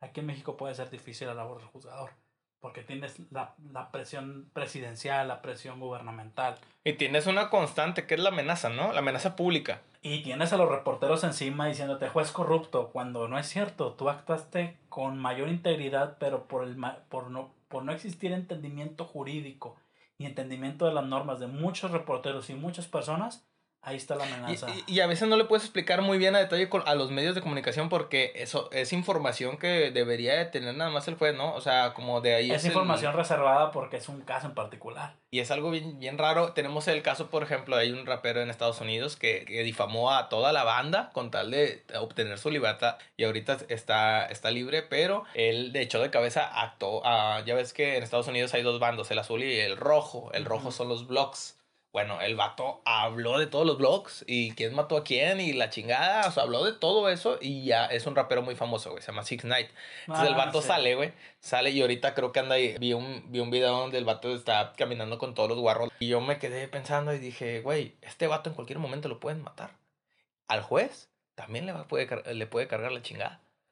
Sí, pues es que es la, la labor riesgosa del juez y a mí me gustaría que toda la ciudadanía comprendiera los jueces porque inclusive por ir en contra del populismo del presidente de la República, también atentan contra los jueces y ya los andan agarrando y los atacan de cualquier medio. Ahí te veo por decir la controversia que hubo con el tema de los sueldos. Es que ganan demasiado, sí, ganan demasiado, pero su labor es peligrosa, su labor es de mucha tecnicidad. Entonces, el servidor público, teniendo contacto con el ciudadano, el, la comunicación que tienen entre ellos dos, eh, entonces sí puede ser de una manera noble, sí se puede llegar a un acuerdo. Definitivamente. Porque yo veo manifestaciones en donde todo el mundo está gritando y digo, a ver, cállense a la verga. A ver, que hable uno nada más y que le diga y, y váyanse por ahí. No tiene que hablar gritando diciendo, porque ustedes son las ratas. A ver, güey, ¿qué quieres? ¿Cómo le vamos a hacer? Y pon la pinche mesa y pon el puto mapa y dime, a ver, ¿quieres esto acá? Ok. ¿Quieres esto acá? ¿Quieres esto que se mueva? Ah, mira, esto no se puede porque esto y esto. Esto es un diálogo, güey. Sí se puede llegar a un acuerdo, pero muchas veces hasta el propio gobierno bloqueaba al ciudadano. Entonces, como bloqueaba al ciudadano, ¿cómo le haces? Gritas gritas, exhibes al gobierno y así te reciben. El extremismo como pasó en el movimiento feminismo de romper cosas, de quebrar edificios institucionales, fue precisamente por eso, conseguir un fin, que el Estado tomara medidas en preventivas del delito contra las mujeres. Lleva con un fin, a muchos quizás no lo compartimos, otros quizás sí lo compartimos, pero es como quien dice una herramienta, se puede decir un mal necesario. Claro. Más necesario para que te escuche todo gobierno. Y que pueden tomar acciones a través de la labor que hace las instituciones de gobierno, ya sea el poder, el poder legislativo y el ejecutivo. Pero ya nada más para concluir con este podcast, quisiera preguntarte o que nos dieras a conocer, güey, o que al menos sí, me, sí nos orientaras un poco sobre, a ver, un ciudadano tiene algo que decirle al alcalde. ¿Hay manera de llegar al alcalde y decirle, oye, güey, esto? hay manera de decirle a una persona de poder, oye, güey, ¿y si haces esto? Uno lo está la consulta ciudadana, que ahorita... Pero sí los pelan, a eso me refiero, güey. Pero sí hay programas y sí puede ser un poquito complicado, porque la agenda de cada gobernante es muy amplia. Entonces, para atender a un ciudadano y escucharlo, pues puede ser un poquito difícil. Y utilizan mucha delegación de funciones, por decir, cada institución de gobierno tiene, por decir, su... Quiero proponer, no sé, en, aquí en Apodaca, quiero proponer que se pavimente Andrómeda, porque hay muchos baches, por ponerte un, un ejemplo. Ah, bueno vas con el alcalde y sabes que siempre te van a mandar, vamos a consulta ciudadana, que es parte de la agenda del Pero vamos a ponerlo más cabrón, vamos a poner un asunto más cabrón. Imagínate un ingeniero bien chingón aquí, imagínatelo aquí viviendo que en, ah, en San Nicolás, un decir. Un ingeniero bien cabrón en San Nicolás y el vato dice, oye, estaría bien hacer, y luego ya empieza el vato a hacer una planificación, ¿no? Y quiere llevarle ese proyecto y se lo quiere enseñar al alcalde, güey. Pero ese vato no es conocido. Él, él, él, él, es un hombre de casa a él nadie, nada más tiene alrededor a su familia y ya, él cómo llega. E, e, esa, es mi pregunta, porque sí siento que hay mucha inteligencia rondando por ahí y que no quiere el poder, pero tiene la inteligencia para hacer que las cosas fluyan, sin necesidad de que el gobierno esté contratando agencias para ver qué, qué chingados hace y, estrategias y esto y lo otro, cuando a veces uno dice, pues estaría chido que el gobierno hiciera esto, no sé por qué no lo hace. Será porque precisamente requieres una voz un poco más alta, porque no solamente son los conocimientos, sino que tengas el contacto o la forma política de llegar. Vale. Porque tú puedes llegar con muchas propuestas, pero si no tienes una voz, vamos a ponerlo figuradamente de esa manera. O sea, no puedes llegar a presidencia y decir, oiga, este, quiero hablar con el alcalde porque tengo algo muy importante que le puede interesar. La consulta ciudadana, lo puedes hacer, claro, pero que te hagan caso es diferente. Y es, es, diferente. Claro que te van a escuchar, claro que siempre va a haber alguien ante el alcalde, ante el gobernador que te va a escuchar, siempre. Eso te lo garantizo. Pero que te hagan caso, que te le den seguimiento es muy diferente. Ya sea que te den largas, ya sea que te propongan otra cosa, ya sea que te quieran dar trabajo, eh, con tal de que ya no sigas, pueden pasar muchas cosas. Entonces sí te pueden escuchar, sí pueden a lo mejor tomar en cuenta tu proyecto, pero que lo ejecuten es muy diferente. Porque aquí en México requieres una voz política. Muchos de nosotros no tenemos un rasgo político, porque yo como político jamás. al menos eso digo ahorita, no sé, no sé más adelante, pero al menos es mi postura ahorita y pues eso es con prácticamente el contexto social en el que, en el que vivimos. Como conclusión, Andy, de todo este podcast, de todo lo que escuchamos el día de hoy, ¿quieres decir una... Eh, dime, dime lo que quieras expresar. Digo, no tiene nada que ver a lo mejor con todo lo que hemos hablado, pero si algo quieres decir, este espacio, carnal, dale. Primeramente, muchas gracias por invitarme. Gracias, te reitero mi agradecimiento por tomarme en cuenta en tu agenda en el tema de Spotify. Sería mi primera aparición en Spotify. ¡De huevo! Eh, todos, estoy iniciando, estoy empezando con el pie derecho con mi buen amigo Iván. Y en conclusión de todo ello, yo creo que tendríamos que estar bien informados. Yo creo que para mí, mi mayor prioridad es que el ser humano tenga uso de razonamiento propio. Que no tenga que basarse siempre en algo, que siempre piense por sí mismo. El pensamiento libre e independiente es indispensable también para un mundo desarrollado. Es decir, yo a los que les, he dado clases, Iván, siempre les he dicho, a mí de nada me sirve que ustedes memoricen todo un libro de que memoricen todo un cuestionario si no tiene su propio criterio. Entonces lo que hace falta es que el ciudadano tenga su propio criterio y piense por sí mismo, que tenga su criterio, su manera crítica objetiva e informada y que sepa buscar bien las fuentes y no difame o no llegue a las noticias falsas como información oficial, que sepa buscar, que tenga razonamiento propio y que apoye su propia economía, porque para mí esos son dos, dos, dos, dos factores importantes para un desarrollo del país el razonamiento humano y el apoyo a su propia economía. Para mí son dos rasgos importantes. No los únicos, hay muchos que te puedo contar ahorita, pero por lo pronto me gustaría en conclusión abordar esto. Y que pronto este proyecto que tengas vaya para arriba y que muchas personas estén dispuestas a escuchar, a aprender, que lo malo lo quiten y que lo bueno se lo quede. Y pues escuchar diferentes puntos de vista, güey. Digo, también eh, a mí se me hace muy, muy mala onda eh, la gente que tiene un, un, este, un criterio así como es esto, es esto y no me vas a cambiar de opinión. Y pues contigo pues es un mundo de derecho bien cabrón, un panorama que a lo mejor es un poquito más recto, pero es necesario, es necesario también entenderlo porque no sabemos en qué momento lo vamos a necesitar, no sabemos cuándo vamos a necesitar una, una asesoría legal en el momento de cuando te casas, cuando te divorcias, cuando hay un choque, cuando hay una, hay una muerte, cuando lo que sea siempre tiene que haber una persona de Estado ahí presente para poder solucionar cualquier tipo de problema del ciudadano y pues es muy importante también escuchar. Muchas gracias, güey. No, Muchas pues de gracias nada, por... Gracias por- a ti por invitarme. Gracias a, a ti por invitarme. Gracias por, por esos espacios. Y sigue echando, porque la verdad nos hace mucha falta. Y agradezco también a mi novia por acompañarme hasta acá. Así es que se está chutando en vivo el podcast. Aquí ya pre- precisamente escucho todos nuestros gallitos ahí que nos, nos echamos. Lo que edito, lo que pasa es que como no tenemos micrófonos, Andy, como puedes ver, no tenemos todavía acá infraestructura y todo, pero sí tenemos material, sí tenemos qué decir, sí tenemos un mensaje, güey. Entonces es lo importante. Entonces mientras se escuche, pues chingón. Pero yo lo que edito es tratarle de quitar ese, esos ruiditos que a veces hacemos ahorita que estabas agarrando el agua, güey, o que yo estaba agarrando algo, que la puerta. Sí, ese tipo de cositas hay que quitarlas, güey, porque pues es muy molesto para el oído. He estado tratando de hacer eso. Todo va a mejorar, banda, todo va a mejorar. Vamos a tener cámaras, como les decía, vamos a irnos a YouTube. Tenemos varios proyectos encima. Güey, cumplea- eh, eh, cumpleaños el 10 de abril, güey. Y no te felicité. No, no, no, de- no, me, tú tranquilo, güey, olvídate. Hay temas más importantes ahora que, que abordar, digo, no pasa nada. Pero el punto es que, güey, de- pasó desapercibido el cumpleaños. O sea, porque ahorita no hay nada por encima de todo esto, güey. Y, y, y está chido, está bien, está bien. El, el problema es que, o sea, está bien la importancia que se le está dando. Está mal, qué mal pedo que haya tenido que ser así. Sí, por desgracia, muchas personas hasta con aniversarios de bodas, aniversarios de negocios, no pudieron hacer nada. ¿Por qué? Porque precisamente por el tema de la pandemia nos tiene parados y nos tiene con una, una, un ojo perspectivo las 24 horas. Hay quienes batallamos en conciliar el sueño y es un hecho histórico. Un hecho histórico y te de mí te acuerdas que en 20 años a nuestros hijos, a nuestros sobrinos, a nuestros nietos, este día va a ser o estos días, estos meses, este año va a ser de que el, el año 2020, el año de la pandemia, el año de la cuarentena, donde el mundo se paró. Lo que el fútbol, el fútbol en el mundial no hizo, lo hizo una pandemia.